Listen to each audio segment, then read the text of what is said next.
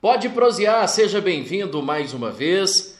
Aquele nosso protocolo de sempre, dá um joinha aí, curte a nossa página, se inscreve, vai compartilhando desde já. Eu vou sempre lembrar aqui durante o nosso bate-papo para você curtir. Mas desde já já curte, tem um joinha aí, né? Dá um joinha. Quanto mais joinha a gente receber aqui, mais esse vídeo vai chegar nas pessoas, mais o YouTube vai fazer esse nosso local aqui para lá de feliz chegarem mais pessoas. É isso. E aí, tudo bem com vocês? O nosso quinto programa e aqui comigo, Tiago Carvalho. Seja bem-vindo, Tiago. Esse aqui é parceiro, é amigo. A gente fica em casa e e falar de apresentação, de onde que o sujeito é, quantos anos de profissão. Acho que a gente não tá nessa onda não de ficar falando de quanto tempo de profissão, não, é, né? Já não é bom, não. Melhor deixar quieto, né? Ah, os cabelos já contam, né? Um pouco. É, os cabelos ficaram brancos antes da hora. Eu, é, é precoce. Isso é precoce? Muito, é, porque eu sou novo, né, cara? Não, pois é. Você tem o quê? 35. Mentira. 35, eu ah. falo, ninguém acredita 35. Fala sério. Eu sou mais velho que você. É, e olha que eu não tenho né? cabelo branco, hein? É sério, eu não, não tenho. Mas não. tem sim aqui do lado. Aqui, ah, não, mas ó. bem pouquinho. É, mas o meu é charme. Eu fiquei sabendo que as novinhas assim gostam de, de do, dos grisalhos. Ah, então, sim. Né, tá bom. A Viviane é mais nova que você, então. A Viviane é mais velha que eu. Ah, sim. Nossa, ela vai me matar porque eu tô falando isso. Mas Pois ela é. é. mais velha que eu. Fazer o quê, né? Viviane é esposa do Thiago, gente. Fazer o quê, né? Mais velha. Pai da Isabela também. Isabela é uma gracinha. Quatro anos. Essa sim tá novinha, né? É. Quatro anos, uma gracinha. Foi uma felicidade na sua vida. É um milagre na minha vida. A Sim. Isabela é um milagre porque nós temos um grau de parentesco, né? A, a, a, Viviane e eu temos um grau de parentesco, então tem sempre aquele receio de que, poxa, e aí, o que, que pode dar isso? E, bom, e fizemos todos os procedimentos e tá Tem aí. todo um processo, né, Thiago? Tem todo um processo, estudo Em genético. resumo, o que que vocês fizeram para a gravidez não ser de risco? Já seria Isso- uma gravidez de É, risco, isso- né? é o estudo da árvore genealógica da família. Você tem que estudar, você sobe é, é, seu pai, avô, você vai subindo, vai, vai identificando quais. E é conversando. É engraçado que isso é conversando com as pessoas. A gente não sabe disso, né? É, é, eu tive que chamar meu pai e falar assim: quantos irmãos. A sua mãe, minha avó, perdeu um filho? E a gente vai formatando a árvore para saber quantos filhos foram aqui, quantos foram lá. Quais doenças foram incidentes naquele, naquele, para poder você fazer um mapeamento de doenças de risco. E, paralelo a isso, um estudo do cromossomo, um estudo genético, que você analisa cromossomo por cromossomo. Se meu cromossomo 1 tem algum defeito, porque temos, né? Todos nós temos defeitos em alguns cromossomos. Então, se o meu cromossomo 1 tivesse algum defeito e o cromossomo 1 dela tivesse algum defeito, já começa a ficar complicada a, a gravidez. Graças a Deus, todos os cromossomos alguns defeituosos, mas em números diferentes, né? O meu era o 8, o dela era o 9, algo assim. Complexo que, e certamente muita gente que está acompanhando esse resumo seu agora já deveria, talvez teria desistido de Ah, tão, já. É, não. de tão cauteloso é o processo É, também. e, e, e, e nada garante, né? A, a ciência está muito evoluída, muito lá na frente, mas por fim o médico geneticista virou para mim e falou comigo assim, se você quer ser pai, você tem que estar disposto a encarar tudo. Pagar para ver Pagar mesmo. pra ver, é. E aí, e aí veio esse milagre, essa menina linda aí, quatro anos. A Isabela tem o perfil mais ou menos de quem, assim? Seu? Você acha que ela lembra um pouco mais a Vivi? A Vivi é doce, meiga, bem calma. Parece, né? Eu não sei como é que é lá, né? Entre vocês dois lá, né? A gente não convive todo dia, mas... É, é mais ou menos isso, assim.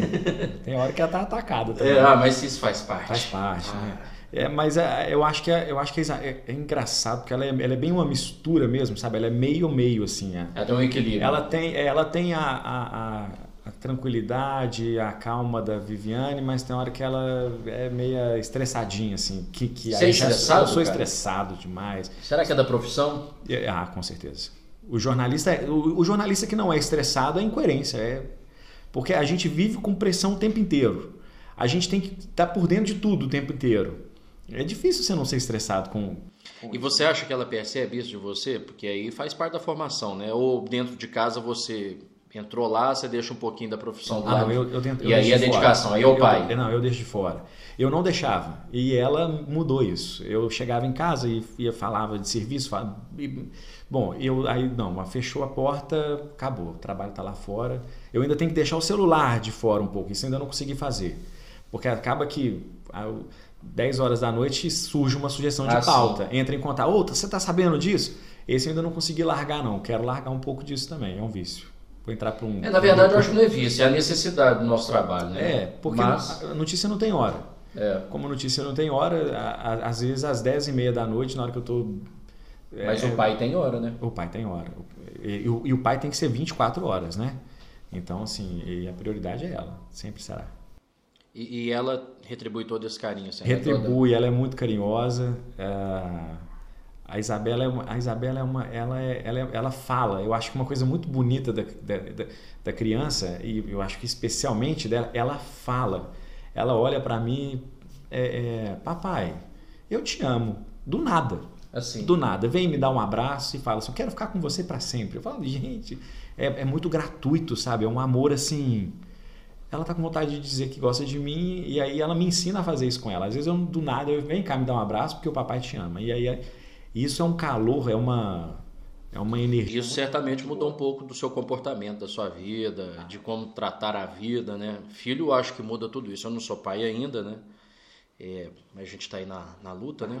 É, treinando, né? Treinando muito, né? É, vamos treinando muito. É, eu já sou pai, mas eu continuo treinando muito. É, isso é bom então, né? É. é? Tem hora que dá vontade de treinar fora de casa. Olha o que, o cara fica falando.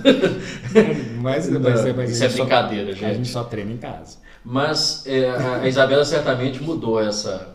Mudou a, muito assim, porque. Esse comportamento do Tiago, que até então era ali o profissional dedicado, e aí depois passou a ter essas responsabilidades. Isso talvez seria já, e é previsível isso disso acontecer mas é uma mudança que às vezes é, passa, vai até além, né? Você diz, ah, pode ser que eu vou ter que compor, o meu comportamento quando eu tiver filho vai ser assim, mas na prática, na realidade muda um é pouco. É natural né? também, sabe? Eu percebo muitas vezes que se você falar com ela, ela não, ela às vezes não, não faz o que você pede, mas se ela vê você fazendo, é, é bom. E eu, eu, às vezes eu tento tirar o celular, né? Porque o celular, a criança, se você quer um, se você quer um pouquinho de paz e de calma, você pega o celular e coloca na mão da criança, que ela senta uhum. ali, vai assistir alguns vídeos, tudo monitorado, é claro. É, e aí você tem uma, um pouquinho de calma. Mas aí você tem que tentar tirar isso às vezes, porque às vezes tá, oh, não, chega de celular. Só que se eu falar chega de celular com ela e, e pegar o meu celular para resolver ou fazer alguma outra coisa, eu perdi completamente o poder de falar com ela. Celular agora não ela, ela reage muito ao meu exemplo. Se eu, se eu peço para ela não usar o celular, eu não posso usar o celular do lado dela, perto dela, porque senão ela me questiona. E esse comportamento vem tanto do seu quanto do Vivi, é, mantém é, esse padrão é, assim. Isso, é. Porque gente... normalmente a gente sabe que às vezes uma mãe pode ser. Cede um pouco mais, né? né? Ou, ou o pai vai ceder. Fica... Vocês tentam manter esse padrão é, aí de. A gente tenta assim, na hora que ela é mais dura com a, com a Isabela, eu, eu cedo um pouquinho. Na uhum. hora que eu sou mais duro, ela cede um pouco. Então a gente faz é uma balança assim, para os dois também não virarem os, os vilões e os dois também não seriam os mocinhos. Então é contraponto. Quatro anos só, né, Tiago? Mas certamente ainda aprendendo muito né, nessa coisa da criação, né? É, ainda tem muita coisa para aprender ainda. Né? tem demais, demais. Você não sabe lidar com muitas situações assim. É, eu tô na, ela está naquela fase do, do, do, do, questionar, né? Do, do uhum. não quero, não. E, e, ela posiciona e você tem que você tem que ter argumentos, começa a ter argumentos com ela. Porque uhum. antigamente você falava, é isso e pronto. Não, pronto. Agora não, agora você já começa a ter que ter argumento. Olha, isso aqui é bom por isso, por isso, e aí vai. Criação de filho, cara. Nossa, é, é muito. Se tivesse é. uma fórmula, a pessoa que tem. Não tem uma cartilha, né? Não, não tem nenhuma. Não tem cartilha.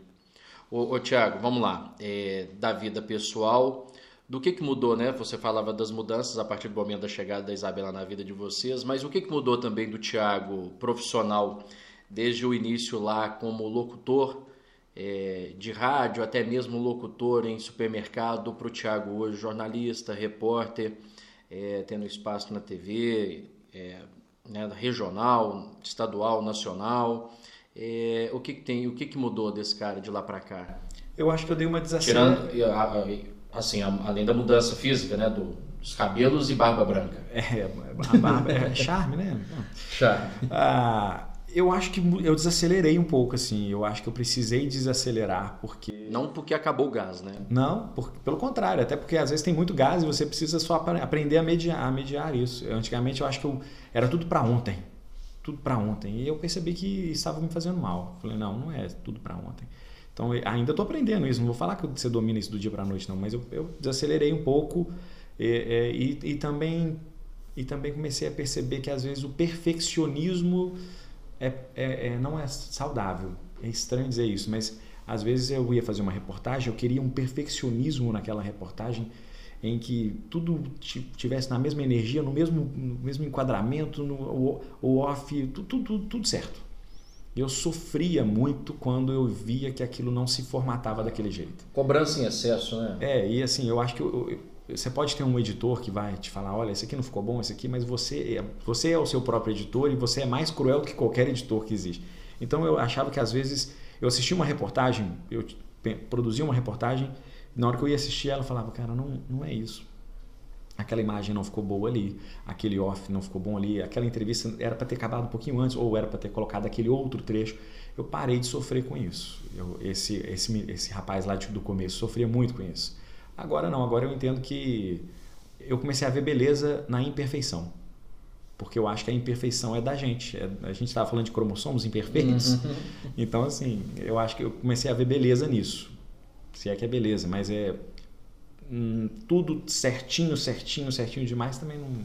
Aí isso mudou, da, daquele começo de repórter ávido por poder. Não, tudo tem que encaixar. E a gente percebe que às vezes o próprio público, né? As, não percebe essa. É, ele não consegue identificar o, o ponto de perfeição, que na sua opinião é um ponto de perfeição, da imperfeição. E às vezes ele valoriza até aquela imperfeição, né? O pessoal tá vendo a gente, às vezes o pessoal quer, como é que é o bastidores? É. Como são os bastidores disso? E aí, bom, aprendi a, a mudar isso, por exemplo. É, na verdade, eu acho que a gente tentar, porque não existe nada perfeito, né? Ninguém é perfeito, nada é perfeito, tudo é na verdade, é, é, a dosagem mesmo. A gente já bateu papo com outras pessoas aqui que já falaram sobre achar esse equilíbrio, né? Essa cobrança excessiva não faz bem. E eu acho que a gente buscar esse equilíbrio e essa dosagem. E quando você, tá, e quando você baixa a guarda para isso, é, é, assustador como quando você baixa a guarda para isso, aquele produto que você queria mais perfeito começa a aparecer. Uhum. Ele surge com uma facilidade maior. Não sei explicar o porquê. Bom, e, e aí só, quantos anos de carreira já? No, na comunicação, vamos falar geral, comunicação. Na comunicação você começou lá fazendo rádio, né, é, lá em Oliveira? Na comunicação, eu comecei em 2002. Então, para 2020, pensando 22 agora, né? Então, quase 20 anos, né?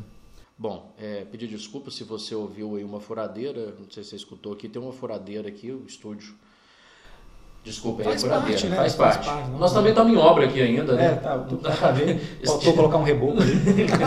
Mas diz que isso é chique, né? Isso é chique. É, é vintage. Vintage. É vintage mesmo? É, é, tem cringe agora também, né? É, Essas palavras aí. Pois é, bom, bom, foi bom a gente falar sobre isso. É, como é que tem sido a sua adequação com esses novos termos aí? Até mesmo para a gente lidar com a comunicação. Como é que você tem se adaptado a isso? Até o mesmo formato de fazer o jornalismo. É. Você falava de buscar a perfeição naquilo quando você começou. É, com quantos, quantos, eu te perguntei primeiro, quantos anos de comunicação? Quase 20, né? 19 anos de comunicação. Pois é, de lá para cá muita coisa mudou. O formato de fazer a reportagem também vem mudando. E, e, esses novos termos que estão aí. É diferente, né? O jeito de reportar é diferente. Hoje você já faz uma reportagem não só pensando no momento em que ela vai ser exibida na televisão Hoje você faz uma reportagem já imaginando que ela pode ser assistida pela internet depois. Uhum. Então, na hora de construir o texto, você constrói um texto sem estar datado. Né? Ou, ou quando, ele tá, quando há necessidade, você deixa bem claro essa, o datar para poder a pessoa, quando for assistir, não pensar que isso foi agora, foi quando. É. Né? Então, é, é meio que ainda deixa. todo mundo aprendendo a fazer também. Né? É, aprende a fazendo, né? Aprendendo você vai aprendendo fazendo. Na verdade, a gente foi assim também, né? Aprendendo, berrando e no começo, no começo a gente tinha uma fórmula, uma receita de se fazer, porque a comunicação era aquela há 20 anos, não, não tinha mudanças. Só que se você pegar a comunicação hoje, ela em dois anos ela mudou absurdamente. Daqui dois anos sabe lá Deus onde vai estar. Então a, a, aprender a mudar essa linguagem, o jeito de fazer, se antes você passava 20 anos fazendo um formato, um jeito, um modelo, Hoje, se você fizer, daqui 20 minutos talvez não vai servir mais. É, isso é impressionante, né? Essa Assustador. Mas isso vai chegar, vai chegar a hora que tem, em algum momento, você acha que vai ter como ter tanta novidade assim? Eu acho que tem a peneira. Eu acho que existe uma peneira do gosto, né? As pessoas, eu quero me informar por aqui. gosto desse estilo. Eu acho que vai acontecer isso. É, é, querendo ou não, a mudança é muito bem-vinda, mas todo mundo gosta de estabilidade. Todo mundo bom. É porque normalmente o novo às vezes assusta, né? O novo ele às vezes incomoda, a pessoa não, não aceita, não recebe muito então, bem. Assim, se você tem hoje várias formas de se informar, por exemplo, é, é, vai, vai caber ao tempo, o tempo vai se encarregar de selecionar. Então aquela uhum. forma que realmente é boa continua. A, a, televisão, o rádio, o jornal, né? Você fala, ah, o jornal morreu. Os grandes jornais impressos estão na internet hoje com portais de notícia. Né? Eu, e com a imagem também. Eu, né? Exato. Eu, ou seja, eles, eles evoluíram, pelo contrário, eles não morreram, eles ah, evoluíram. A Jovem Pan hoje tem o seu a Panflix, né, por exemplo. Exatamente. Né, o conteúdo todo a, lá. A Folha de São Paulo, de por exemplo, que é, né, é, que é, um, é, um, é tradicionalmente um jornal impresso, uhum. ela tem um conteúdo totalmente é, é online é, é, é, quase como uma e televisão. O que você acha do jornalismo independente? Hoje a gente tem muito isso, os canais, jornalistas que vão trabalhar de forma independente, não estão ligados não estão ligados a algum órgão alguns de imprensa, alguns veículos de comunicação. Você acha que isso tem que melhorar muito ainda? Está na história da Pineira. Ele, ele entra junto. Eu acho que o que é, o que é legal dessa democratização da, da, da notícia, da informação, do jornalismo, é que está na mesma peneira. Você coloca veículos tradicionais de comunicação na mesma peneira que esse jornalista independente e, e balança. O que for bom, uhum. fica, né? O que, vamos dizer, o, a, o que for bom continua. O que não for, a peneira joga fora. Então, a mesma coisa com os veículos tradicionais, a mesma coisa com aquele jornalista independente. Se ele for um bom jornalista independente, ele, ele passa pela peneira tranquilamente. Se ele não for, fica. É, na verdade, é buscar ser, fazer o melhor, né? não deixar nenhuma dúvida no ar com relação ao conteúdo que você leva, porque hoje tem esse questionamento, né? A todo momento é. você, você até, até mesmo para que pior para quem está dentro do veículo, dos tradicionais veículos de comunicação, porque tem sido algo numa cobrança muito, né? Nos últimos tempos a gente tem visto isso, né? Profissionais sendo é, atacados, enfim. E aí, quando você vai lá também para um trabalho independente, o cara também tem que ser responsável, porque lá também você pode ser atacado, né? É, eu acho que assim, o ataque existe, mas eu ainda acredito que ele é minoria. E, é assim, é uma minoria barulhenta, mas é minoria. Então, mas, as, mas a, as pessoas ainda acreditam muito no jornalismo. Né? Exato, né? é isso que eu quero dizer. A, a, a, tem muita gente ainda que fala é, aquela, aquela credibilidade da televisão, do jornal, da, da, da do site, da rádio, sabe? Aquela coisa de você recebe tanta coisa hoje no seu celular que você não sabe o que é verdade ou é mentira. Qual é o seu órgão balizador do não é? Isso é verdade? É a imprensa, independentemente do veículo. Uhum. Então, assim, quando a imprensa fala, você pode até, ah, esse veículo está compromissado com tal, com lado A, com lado B, e aí vai começar, se você for pensar, aí você vira uma teoria da conspiração, você não dá para você acreditar em nada, nem em você. Então, aí acabou, não precisa mais de jornalismo exato. e tal. E Mas eu, eu ainda acredito muito no poder da credibilidade, porque a credibilidade provoca mudanças, e acredito muito no poder da verdade ainda, sabe? É, é, eu, eu falo isso muito com os colegas. assim uma, se, se você está falando que o que a minha reportagem é uma mentira, prove. Eu te desafio a provar. E eu te, e, porque eu te provo que ela é verdadeira. Eu só te desafio a provar que ela é falsa cai por terra. Então, é, é, você sabe muito bem disso. O jornalismo hoje ele é extremamente checado. Uma reportagem passa na mão de muitas pessoas, independentemente é. do veículo. Cuidado que o zelo que o jornalista independente precisa de ter também. Porque senão ele vai virar ele não passa. É, só ter responsabilidade como divulgar e como transformar essa notícia, né? Bom, e falar em transformar, contar sobre notícia, aí você decidiu é, contar histórias, como a gente está batendo um papo aqui, nós começamos algo que poderia começar pelo óbvio, né, que é tratar sobre a, a, sua área, a nossa profissão e tudo mais, mas nós vamos falar da sua vida, né? E aí, agora sim, a gente vai entrar um pouquinho dessa vida profissional, você levou para páginas do, dos livros, né? E aí você lança Onde Nascem os, os Jornalistas. Onde nasceu o Tiago? O Tiago nasceu na rádio, né? Nasceu na cidade de Oliveira, numa rádiozinha comunitária é, fazendo jornalismo local, bem local mesmo, assim, sem saber que estava fazendo jornalismo. E aí sim, eu acho que os jornalistas de quintal, eu costumo dizer. De quintal mesmo, de quintal mesmo. E às vezes bairrista, né? Exato. Foi assim, é, a, a, o livro nasce para responder essa pergunta, né? Onde nascem os jornalistas? Eu, eu acredito muito que os jornalistas nascem no interior. É, ah, tem grandes jornalistas no Rio, em São Paulo, Belo Horizonte, nas capitais? É óbvio que tem. Os grandes jornalistas do interior vão para lá, acabam indo por uma questão financeira ou outras questões também, mas isso não torna o jornalista do interior um jornalista, um subjornalista. Então, eu quis responder essa. Quando eu lancei esse livro, eu quis responder uma coisa que acontecia muito comigo nas ruas. Às vezes eu fazia uma reportagem que ganhava uma notoriedade muito grande, é, uma matéria que às vezes ia pro, foi para o Fantástico, uma matéria que às vezes foi para Ana Maria Braga, no Mais Você, ganhava uma repercussão grande em rede nacional, Bom Dia Brasil, e as pessoas batiam nas minhas costas e falavam, nossa, Tiago, aquela reportagem ficou muito legal, eu assisti, fulano de tal, tal lugar comentou comigo que, que assistiu, é, é, logo, logo você está no Rio, logo, logo você está em São Paulo. Por que, que eu tenho que estar tá no Rio, em São Paulo? Essa pode estar realizado por aqui também, eu, né? É, e aí eu, eu, nesse, eu via, uma, era um elogio, as pessoas estavam me elogiando, mas é, eu via... É parece que tem a necessidade de você se dar bem, você tem que estar nos, estar nos grandes centros. Nos, né? e, no, e, nos grandes veículos de comunicação. É. Não, necessariamente. Então eu, eu tentei responder isso. Você pode montar o seu canal de forma independente, fazer o seu jornalismo lá e se e destacar muito bem. E o público está valorizando isso. O é. público está valorizando. Porque se o seu trabalho é bom, a peneira de novo. Quer dizer que o público está valorizando isso? Você pensa em fazer isso? Eu, eu, eu ainda estou muito no livro ainda. Mas eu não vou falar que não, porque é, é, a mudança está aí. Eu acabei de te falar que vivemos 20 anos num formato e de 20 em 20 minutos está mudando. Tá. Então eu não, vou, eu não vou falar que dessa água não beberei, porque eu acho que é o futuro. Realmente é o futuro.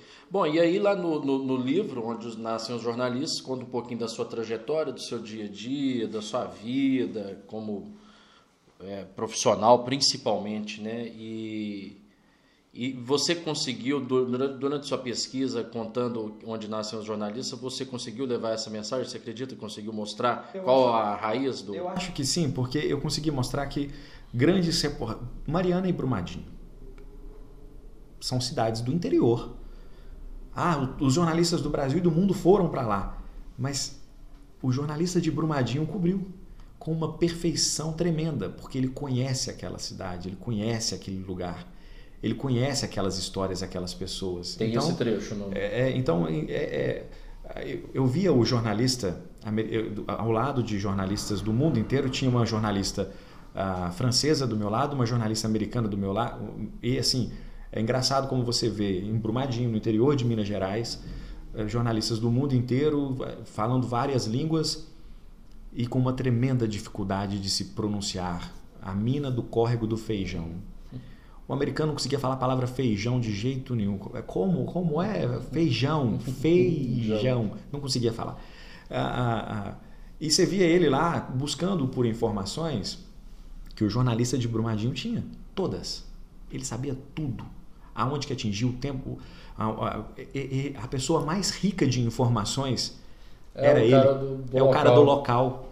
E, e bom, e, e, você sabe muito bem disso. Existe uma parceria, uma camaradagem do, do, de quem está na rua, às vezes de ou você está sabendo disso, ou aquela informação e tal. Então, esse jornalista local ele acabava nutrindo os jornalistas nacionais e internacionais de informações é valiosíssimas. Ele, ele, conhece os caminhos. Na né, palma cara, da mão. É, tá então, eu, eu, eu, eu, eu, bom, o livro se propõe a dizer: poxa, é, é um jornalista de interior é uma cidade de interior. E o trabalho dele é tão, quão, né, tão, tão bom quanto. Tão bom quanto e importante Exato. quanto o cara que Exato. aparece eu, nacionalmente ou internacionalmente. Aquele, eu via jornalistas de renome chegando para.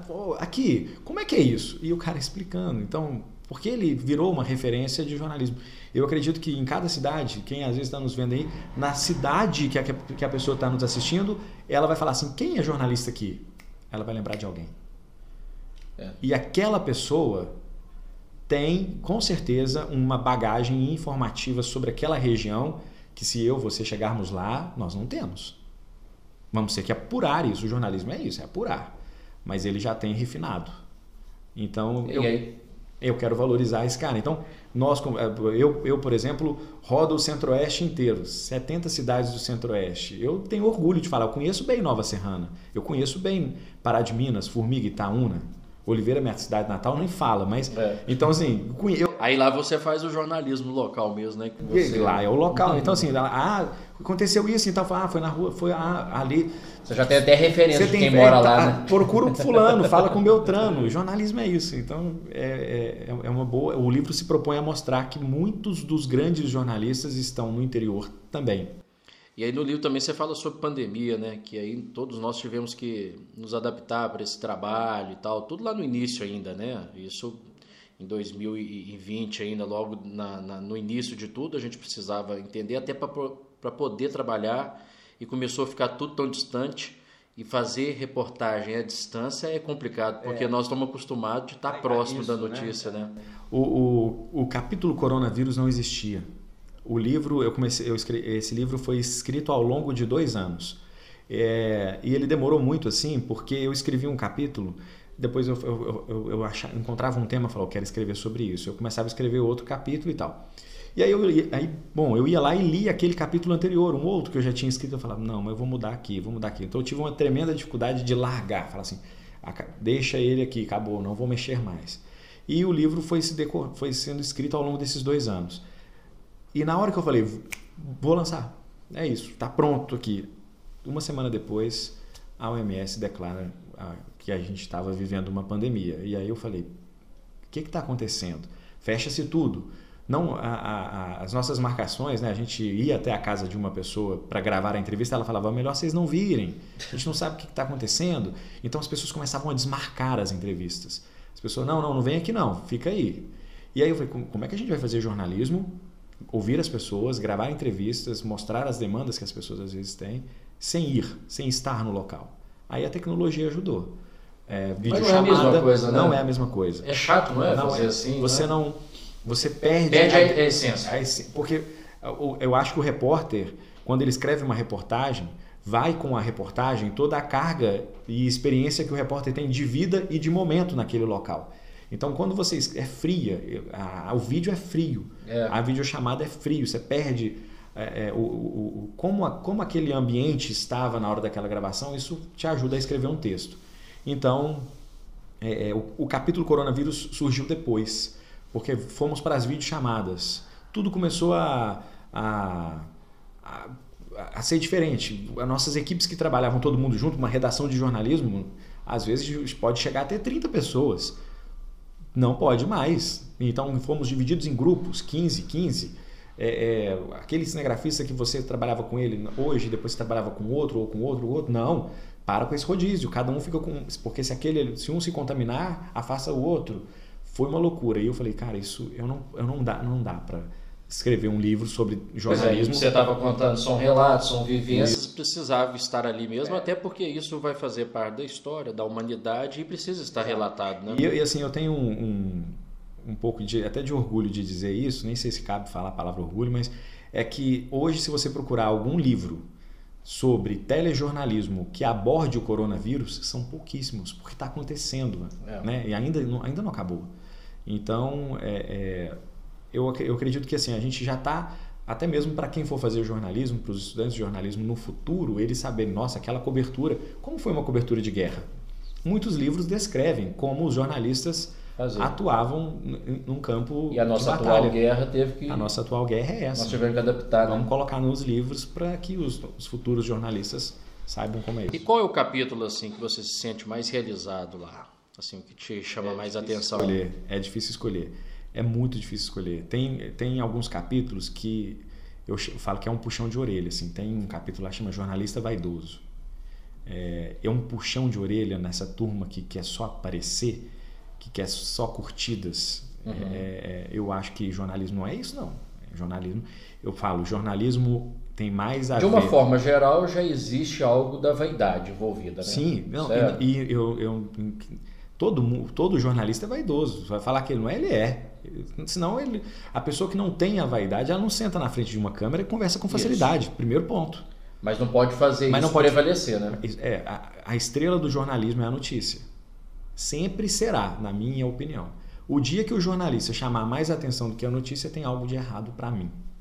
Então eu puxo um pouco a orelha nesse, nesse você, capítulo. Você já conviveu com alguém do, sim, do sim. jornalismo que era mais vaidoso do que a sim, notícia? Sim, e a gente tem que to tomar cuidado, se policiar para que nós não, não sejamos assim também.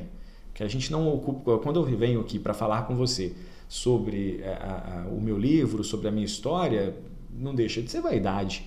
Mas eu, a minha essência ainda é poder falar: olha, existe um livro chamado Onde Nascem os Jornalistas, 23 capítulos, 150 páginas que pode ajudar estudantes da comunicação social. É, essa é a contribuição que eu quero dar. Porque se for por vaidade, aí eu acho que eu também estaria cometendo erro. Pois é, você está contando histórias, experiências, mas que não foram traumáticas para você, que não te prejudicou tanto, mas ajudou no crescimento Sim. e você quer, e quer é, compartilhar isso. Um capítulo muito expressivo do livro é a cobertura de velórios. Pergunte para qualquer jornalista: você gosta de cobrir velório? É terrível. É o, a, a é uma das piores coberturas. Na faculdade. O que, que você vai ficar falando de, de, de velório? Né? É um negócio. E sem contar que todo mundo da família que está lá. Tá triste, tá sofrendo, triste. né? E aí, olha, o que, que você está fazendo aqui, cara? Pela respeita. E a gente entende. Às vezes aquela morte acontece de uma forma é, que, que vira notícia. Né? É, às vezes é uma pessoa ilustre, e aí talvez é até mais fácil de lidar com essa situação, porque a família já está acostumada com aquele fato. Mas às vezes é um assassinato, às vezes que, que gerou notícia, às vezes é a morte de uma criança que morreu por bom, N fatores que podem gerar uma notícia. Aí você fala, mas a morte daquela criança por si só, ou aquele assassinato por si só é notícia? Não, é porque ele gera, ele gera uma consequência. É a história do acidente. Se tem um acidente de carro naquela rodovia e toda hora está morrendo alguém naquele trecho daquela rodovia, a gente vai cobrir um velório, não é para poder mostrar a dor daquela família, é. o sensacionalismo. É para falar, oi, aquela rodovia está matando. Tá matando é. Quantas pessoas vocês vão enterrar até algo ser feita? Eu, eu, sempre sofri assim, se tinha uma coisa que sempre, aliás, até hoje acaba com o meu dia, assim, é quando tem um noticiário envolvendo principalmente crianças, né? Algo que é doloroso para a gente, uma cobertura é, de assuntos assim pesados com relação a crianças. Bom, é, você colocou aquela história nossa no, no coloquei, livro? Tá colocou, tá, né? coloquei. Eu tô perguntando assim, mas ele colocou. Mas nós não vamos contar, não. O pessoal não, vai, ter que... Vai, vai ter que ir lá para ver qual é. Tem uma história, é uma história engraçada e é uma história que a gente está falando. Envolve um assassinato. O máximo que eu falo é isso. É. E, e, e bom... É mas não é nada engraçado assim. Na é, verdade... Quando eu falo engraçado é o que nós passamos, né? Para chegarmos até o local. É, o que foi, assim, tudo que aconteceu tá contando, no dia, tá né? contando. Não, não, mas assim, só para deixar um spoilerzinho assim, né? Para mas assim, foi numa situação que a gente já estava fora da emissora e aí tivemos que trabalhar. Aí o restante da história, esse rapaz aqui teve até contato com o defunto lá. É. é literalmente colocar a mão, né? Então, mas depois, não, não conta todo. Mas, Pronto. Mas, é, é, quando eu falo engraçado, é porque assim, nós nos. De... São situações. Agora é engraçado, né? Lembrando, lembrando que o Cezinho estava junto com a gente. O César estava com a gente a gente se deparou com situações engraçadas no, no ir para o local da reportagem. Dia, agora, é isso que eu vou falar, agora é engraçado. Agora você ri de tudo. Né? Na hora a gente estava rindo lá de nervoso. E foi mesmo. Né? E, e bom, é uma história que está lá que, que acho que é, é uma das primeiras histórias. Se eu, se eu não me engano, é o capítulo 2 ou 3 do livro. Logo no início. É, logo porque também coincide com o início da minha carreira na, na, na, televisão. É, você começou na rádio em Oliveira. Isso, em 2002, e na televisão em Divinópolis em 2007. Então, assim, essa reportagem a gente fez ela em 2008, se eu não me engano. Você era produtor na época, Eu era né? produtor. Você, o repórter, e o produtor, o César, o cinegrafista. Aí saiu a equipe completa para A história tá lá no início. Tá lá, já contamos muito. Pois é, não vamos contar tudo não. É, só reforçar para o pessoal, o e-book na, na, São duas formas de adquirir o e-book. Uma delas é... Tem o e-book, mas tem o físico tem também. O e-book tem o físico. Uma delas é pela loja Kindle, Amazon, né? Um, vamos dizer assim, o mesmo grupo. Então, quem tem o aparelho Kindle pode baixar pela loja do Kindle. Se a pessoa não tem um aparelho Kindle, tem um smartphone, é só baixar o aplicativo Kindle. E aí você lê pelo seu smartphone o e-book. Ou então você pode ler pelo computador, pelo tablet. É, é um arquivo simples, de leitura simples, que exige um aplicativo de leitura de e-book, que é gratuito. O, então o livro está disponível na, na Amazon e na loja Kindle. O livro físico, aí é só na editora, que é a editora, o site da editora Gulliver, também só pela internet, pelo site da editora Gulliver. É gulliver.com.br, lá na aba lançamentos está o livro Onde Nascem os Jornalistas, aí é o físico, aí a gente entrega para todo o país. No seu, no seu Instagram também tem todas as informações Sim, lá, né? Também. Tem, é, Thiago, Thiago é, Thiago Carvalho, underline real. Eu esqueço meu Instagram, pra você ver. O Thiago com TH. Thiago Carvalho, underline real. Lá tem todas as informações de como adquirir, de como conseguir o e-book ou o livro. Às vezes tem gente que, ah, não consigo ler o e-book, não, não consigo ficar. É uma experiência nova, vale a pena tentar. Mas se é, não tem o físico. É, é, igual tem gente que adora só o disco ainda, né? O vinil, né? É, mas eu acho que o livro, Retornou, tem, né? o livro tem muita coisa é. do pegar, do, do né? Ah, tem muita gente que fala comigo assim, Thiago, eu queria um livro para sair do celular um pouquinho.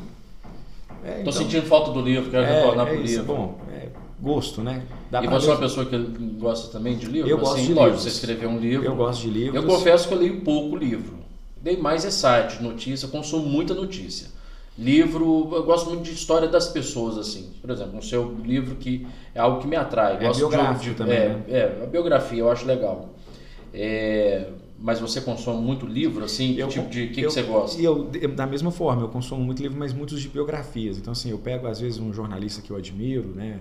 É, alguém que assim da área que para poder ler as histórias dele, porque é, eu me propus a fazer um livro sobre isso exatamente porque eu acho que a gente tem histórias para contar também, uhum. assim como os grandes jornalistas contam. Né? Tem um livro que chama Correspondentes, é, eu acho que é um livro sensacional, que tem a história de, de 20, se eu não me engano, 20 jornalistas de nomes de peso que trabalharam, trabalhavam como correspondentes internacionais durante muitos anos. Kovalik, é, o Showa, então são jornalistas que eu, que eu respeito, que eu gosto muito, e aí eu falei, poxa, deixa eu ver como é que como é, como é ser um correspondente internacional em Londres? Como é ser um correspondente internacional no Japão? E o que, que esse cara passava? Tem histórias lá que o cara falava assim: eu comia pão, eu comia pão e macarrão porque eram visualmente as únicas coisas que eu sabia identificar o que era. É, até entender o que, que era cada coisa. É, essas histórias só tá no livro. Né? É porque a notícia né, em si, é, o interessante é isso, é você ver é, o dia a dia da pessoa, né? Às vezes tem a oportunidade de contar detalhes de como produziu aquela reportagem, né? O, como tem sido o dia a dia dela lá, enfim. Essas histórias que são interessantes, né? Exato. A notícia por si só já é algo que te, já te ocupa, né? Então você tem que buscar algo que seja mais é, a. A notícia, a, a notícia é, é aquilo que te alimenta naquele momento. Tem notícia né? demais também, né? É, e aquilo te alimenta naquele momento, é. né? Agora, o que, que, te, o que, que te alimenta e que você, quando ali, que você cresce, eu acho que a notícia que o, que o Pedro Bial está lá no livro, né, os correspondentes, é, é, o, ele, te, ele faz um programa todo dia que ele te fomenta com notícias, com informação, beleza. Mas quando você vai entender a história daquele cara, o que, que ele viveu, onde ele passou, o que, que ele, o, o que fez dele o jornalista que ele é, a, muda até o conceito da, com o qual você assiste o que ele produz depois. Você entende a, a visão dele, às vezes é macro, né? É, não fica não é uma coisa limitada, né? Uhum. Ô, ô Tiago, vamos. Depois, então, o livro aí, vocês vão, vão no Instagram lá do Tiago para vocês saberem um pouco mais do livro. Não vamos contar todo o livro aqui, porque senão não vai ter graça nenhuma, né? É só um resuminho aqui, vocês vão ver a nossa história lá do, de algo. Aí algo você assina para eu autorizando, eu, eu contar a história, ah, tem que assinar nada, né? vai lá, conta lá e pronto, acabou. Foi mesmo, foi o que aconteceu, né? É de fato. É isso. E... É, deixa eu deixar bem claro. Todas as histórias que acontecem lá são reais. Não tem ah, uma ficção, é um livro de, de fatos né, que aconteceram. É, hum. não tem ali historinha, né? Ficção. Não tem um motivo para poder querer falar, né? inventar algo assim. Até porque no dia a dia, principalmente de repórter, ela, ele, é, ele é contagiante. E, e, por isso que é legal contar. E é, tão, e, e, e, é bacana mesmo, assim, o dia a dia da gente é algo... Assim, eu já não estou na rua mais há muito tempo, né? Já estive, mas assim, o dia a dia é muito bacana, assim, o, ba o bastidor ali é, é, é legal. Eu a gente até suspeita de falar, né? Mas gosta demais, né? É, gosta demais. Bom, vamos, vamos lá, vamos, vamos, vamos dar uma esquentada nesse papo aqui. Eu quero a sua opinião, falar do que rumos você vê para política nacional. Eu... Não, não, a política de forma geral, Sim, né? eu não, eu, eu, eu você não gosta de política, não? Eu, eu gosto de política porque eu acho que a pessoa que não gosta de política, ela tá fora do planeta, né? a política está em tudo, né? Tá na, na, na hora que você abre a porta da sua casa, se tem um poste lá iluminando, se tem o um calçamento, se não tem, é política. Então, se, se você não, não, né, se você não se informa sobre isso. Eu tenho vontade de pegar e embarcar nesses foguetes que estão indo agora aí mesmo que seja testes, mas me quiser levar para lá, já perdi paciência com política. É, o que me incomoda na política é porque é, eu não sei se eu, eu não, não tenho esse pensamento formado. Eu não sei se a população não entendeu isso ainda ou se entendeu e, e não está ligando mais. Que é o novo é o, é, é o velho travestido de novo. Se às vezes você fala, ah, eu sou a mudança eu tenho uma birra de político que vira e fala assim: ó, resolver esse problema é simples. Mas nunca resolveram. Nunca ninguém resolveu e você agora vira para mim como. E não vão resolver. É a fada da política, né? Plim! E não vão resolver. É, então assim, e aí eu fico pensando, será que o povo que escuta isso acredita? Acredita, né? Acredita. Porque ah, o problema tal, tal. Tem 50 anos que aquele problema não é solucionado por N situações, aí o cara.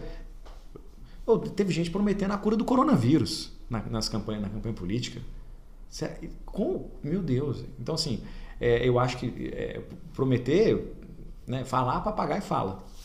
Agora, você acreditar. O coronavírus, mas a Pfizer tá com estudo do medicamento aí, né? Não, não mas eu tô dizendo lá atrás, no ah, começo da pandemia. Ah, sim. Se eu for eleito, eu vou trazer a cura do coronavírus.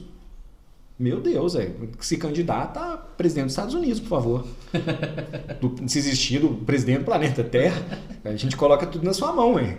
Né? Tipo, é, é... bom, aí tem gente que acredita. Então, é, às vezes falam-se muito dos políticos, mas eu me incomodo com o povo porque o político está lá porque alguém colocou. E, e, me incomoda muito falar assim: ah, não, você analisou mesmo a vida daquele candidato? Não, ninguém analisa. Não analisou. Aí você, a gente está vivendo um mundo de excesso de informações. Você procurou, joga o nome do candidato no Google, pesquisa o nome dele, pelo a pesquisa mais básica do mundo, mais básica. Vai no site, ah, não, não vou no site das notícias ver sobre o meu candidato, não. Então, se você porque... colocou lá o nome dele e apareceu vários, vários links com jus, jus é porque é justiça, é, é, tem processo. processo. Não, mas ter processo não é problema.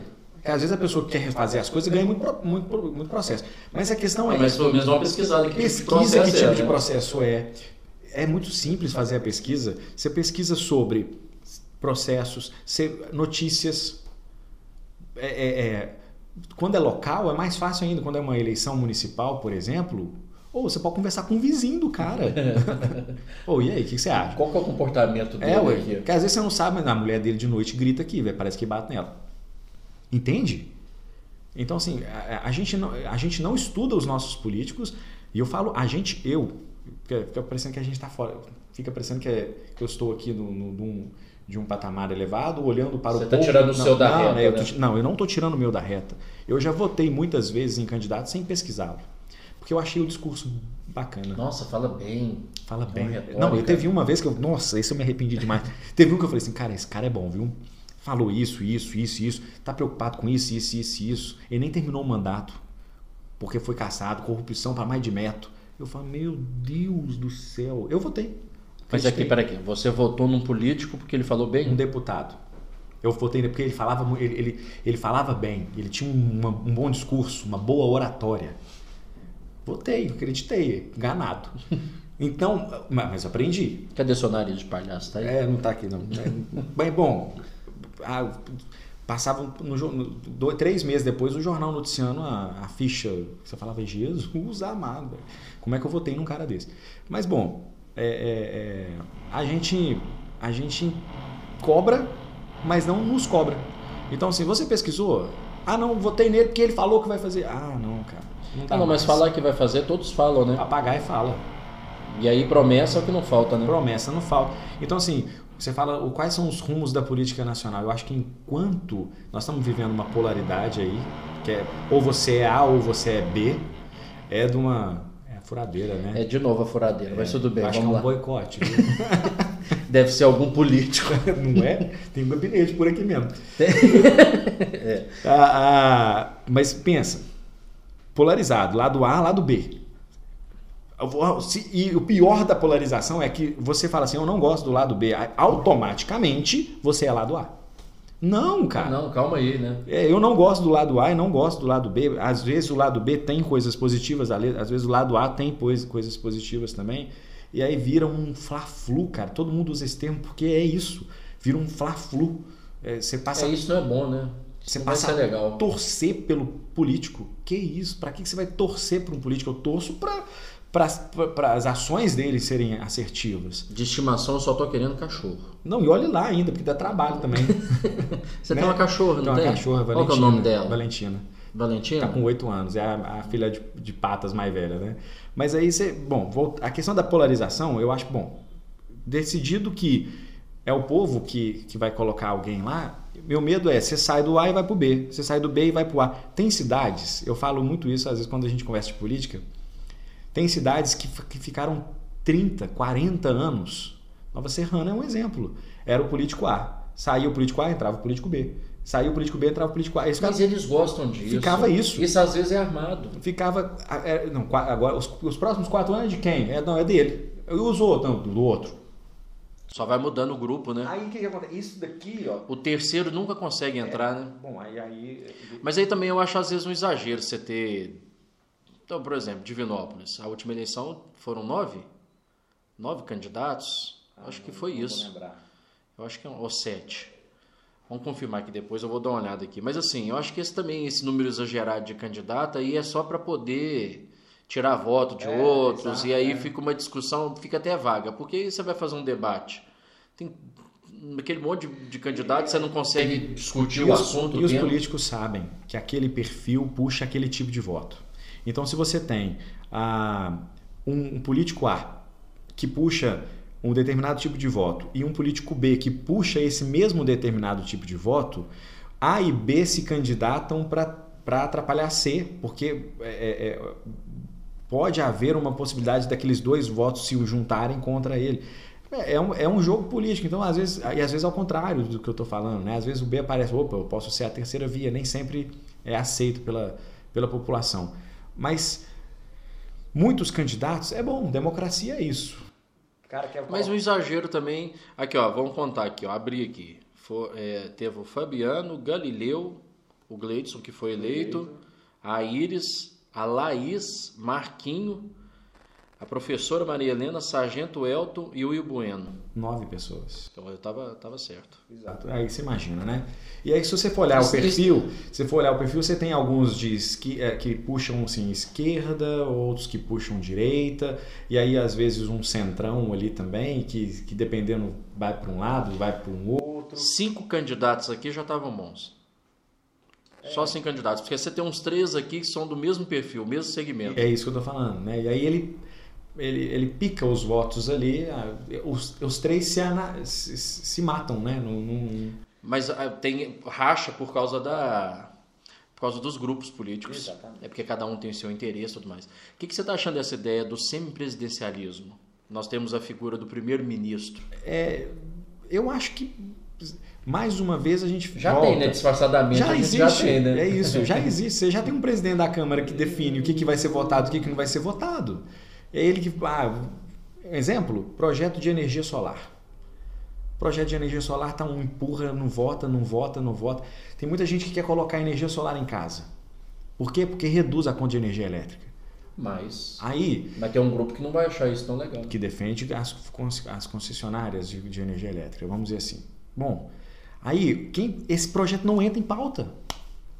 E aí o cara tá aqui falando assim, não sei se eu coloco energia solar aqui em casa para poder, porque se, existe um risco de taxação de quem produz energia solar. Uhum. Aí o cara fala, eu vou, vou venho aqui, coloco energia solar, eles taxam e aí o que eu gastei, eu, eu o que eu estava pensando em eu vou continuar pagando vai... conta. E aí você fala, poxa, quando um rapaz decide na casa dele colocar uma energia solar, ele está beneficiando todo, porque ele deixa de consumir a energia gerada pelas grandes pela, pelo sistema nacional automaticamente ele fazendo isso, ele evita que a termoelétrica entre em operação, diminui a bandeira. Uhum. É, tudo, é tudo positivo, mas aí querem taxar o sol. Entendeu? E esse projeto não entra em votação. Ah, já quiseram estocar vento, né, meu amigo? O... Eu, eu costumo dizer que o Congresso é um, ele mais atrapalha o país do que ele colabora. É outra questão, assim, eu acho que o número de Presidente deputados... é uma figura de...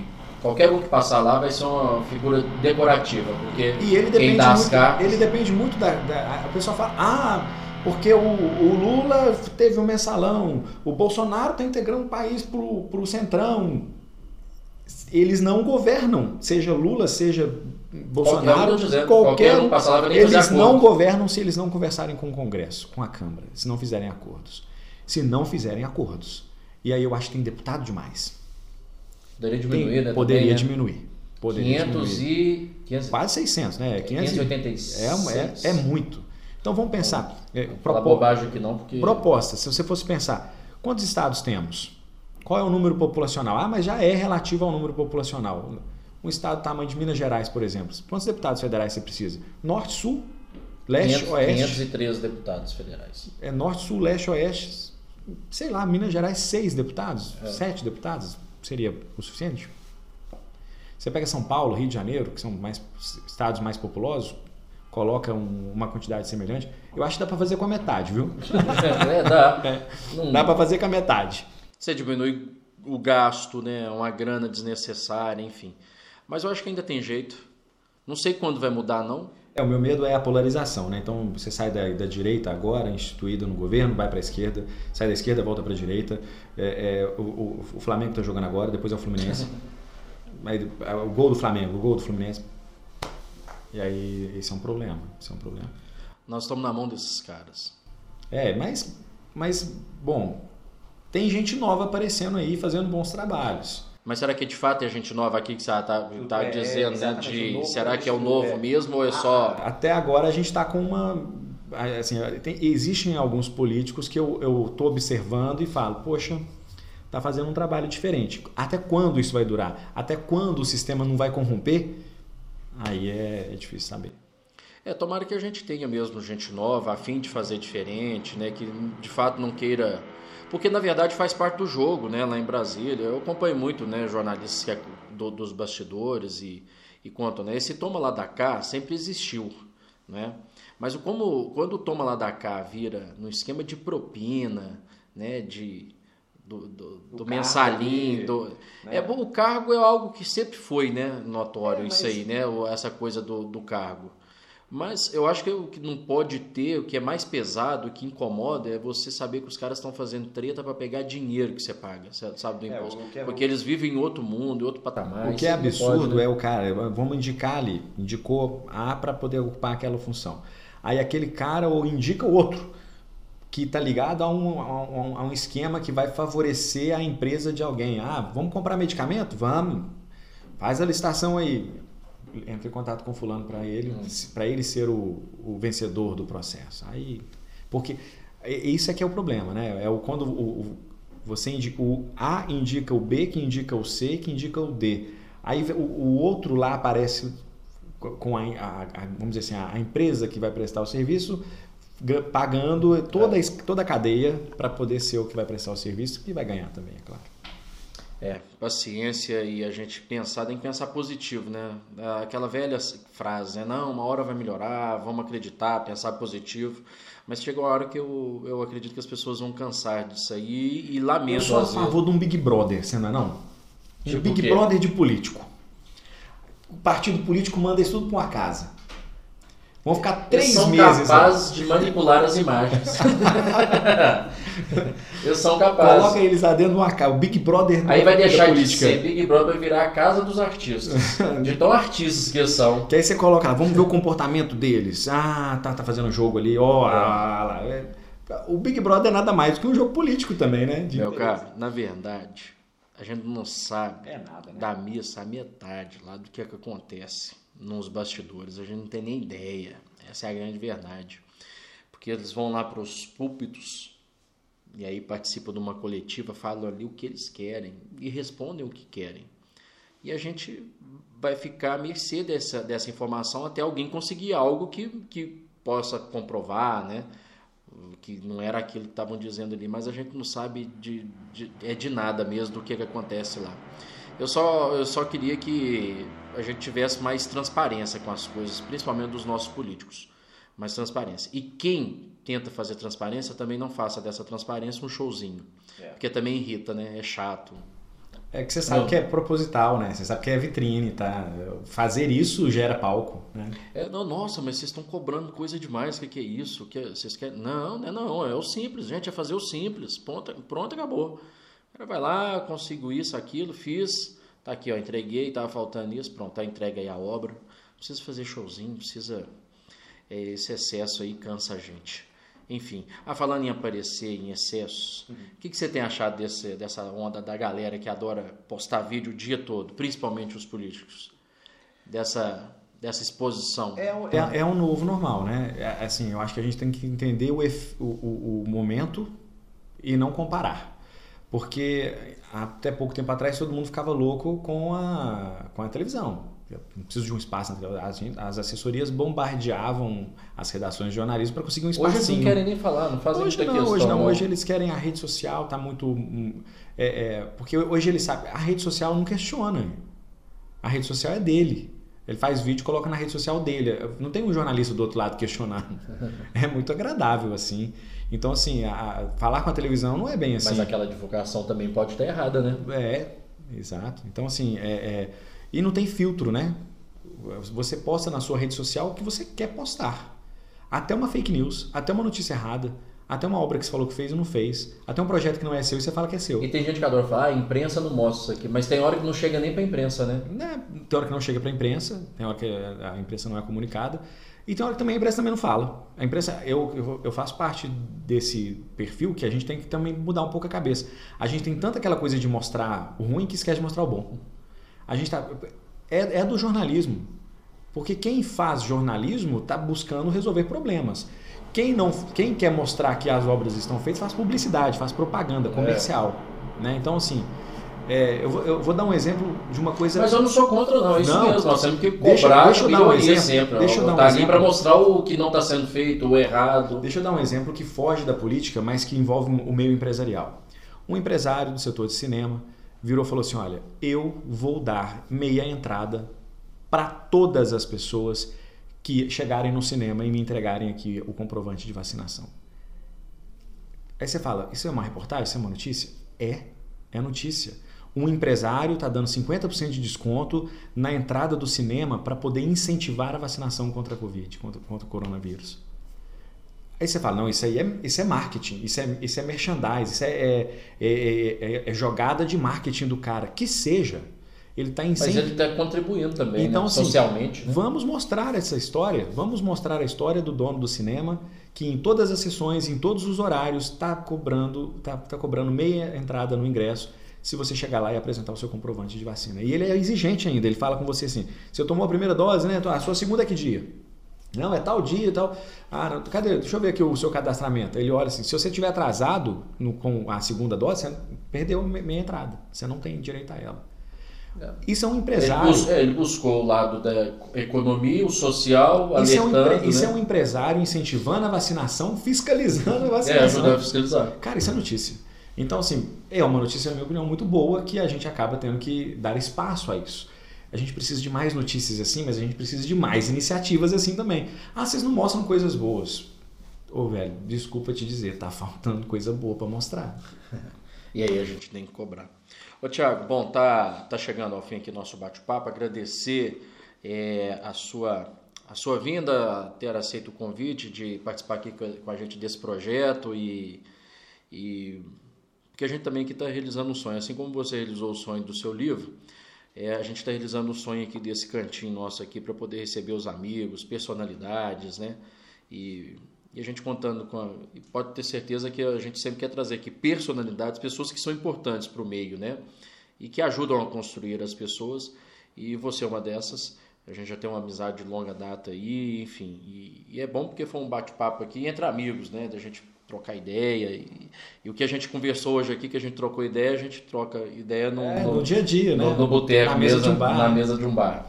Mas valeu aí por, por ter vindo aqui pra gente conversar e, e ajude a dar uma moral para nós claro, aí, viu? Claro. Compartilha é, lá, é, convida os amigos para estarem assistindo aqui para Eu acho que eu, você fala assim, para onde vai a comunicação? A comunicação vai para isso, por bater um papo, sentar, é, é tá disponível para um monte de gente acompanhar, ver o que, que como é o bastidores do jornalismo, falar um pouco sobre o que é a comunicação, ressaltar a importância de, do jornalista em tempos de ataques, como eu disse, minoria, mas ainda existe.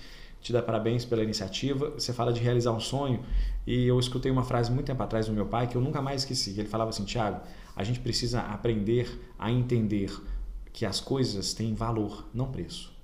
Qual é o valor que isso tem para você? Eu tenho certeza que é muito maior que o preço que isso tem. Então, quando você passa a escolher, quando você passa a escolher o valor das coisas e não o preço delas, você realiza sonho. O livro é isso. Se, você for pensar o preço dele, ele tem um preço, mas ele tem um valor para mim muito grande. Acredito que para você também esse projeto tenha boa sorte e então aí, se precisar, a gente está aí. Não, vamos, vamos, você vai ficar de novo, claro, porque sempre vai ter coisa boa para a gente contar e trocar ideia, né? É isso. E vai chegar uma hora também que vai, às vezes falta alguém e fala assim, ah, precisa tapar um buraco lá e tal. Chama ele lá. Vamos, ah, deixa eu ligar pro Thiago. Isso aqui é a sinceridade. É, né? mas é, não, mas aqui a gente fala a verdade mesmo, não tem. É isso mesmo.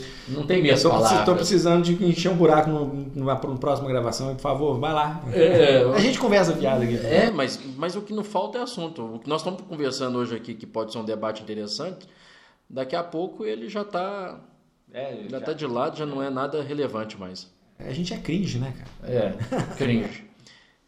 Não, não é assim também não, nós estamos até conservados. Os cabelos brancos que eu digo. e eu gostei de sua barba, que é um lado. É, é, ela tá, eu sou atleticano, ela tá toda né? preta e do lado de cá ela tá no branco. O lado de cá é branco. O lado de cá é uma homenagem ao Atlético, né? Para ver se o Atlético me patrocina. Alô, Atlético, estamos aí. Se precisar de, de uma, um garoto propaganda, alvinegro. tá bom, ele tá feliz com o Atlético dele, tá bem. E o meu Cruzeiro, uma tristeza. Bom, valeu aí pela, pela sua participação mais uma vez. Dá aquela moral pra gente. Vai, não deu joinha ainda, não? Olha lá, Thiago, não deram joinha ainda.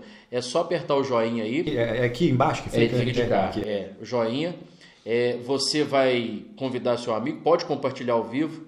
O, o, o, o vivo não, é o vídeo.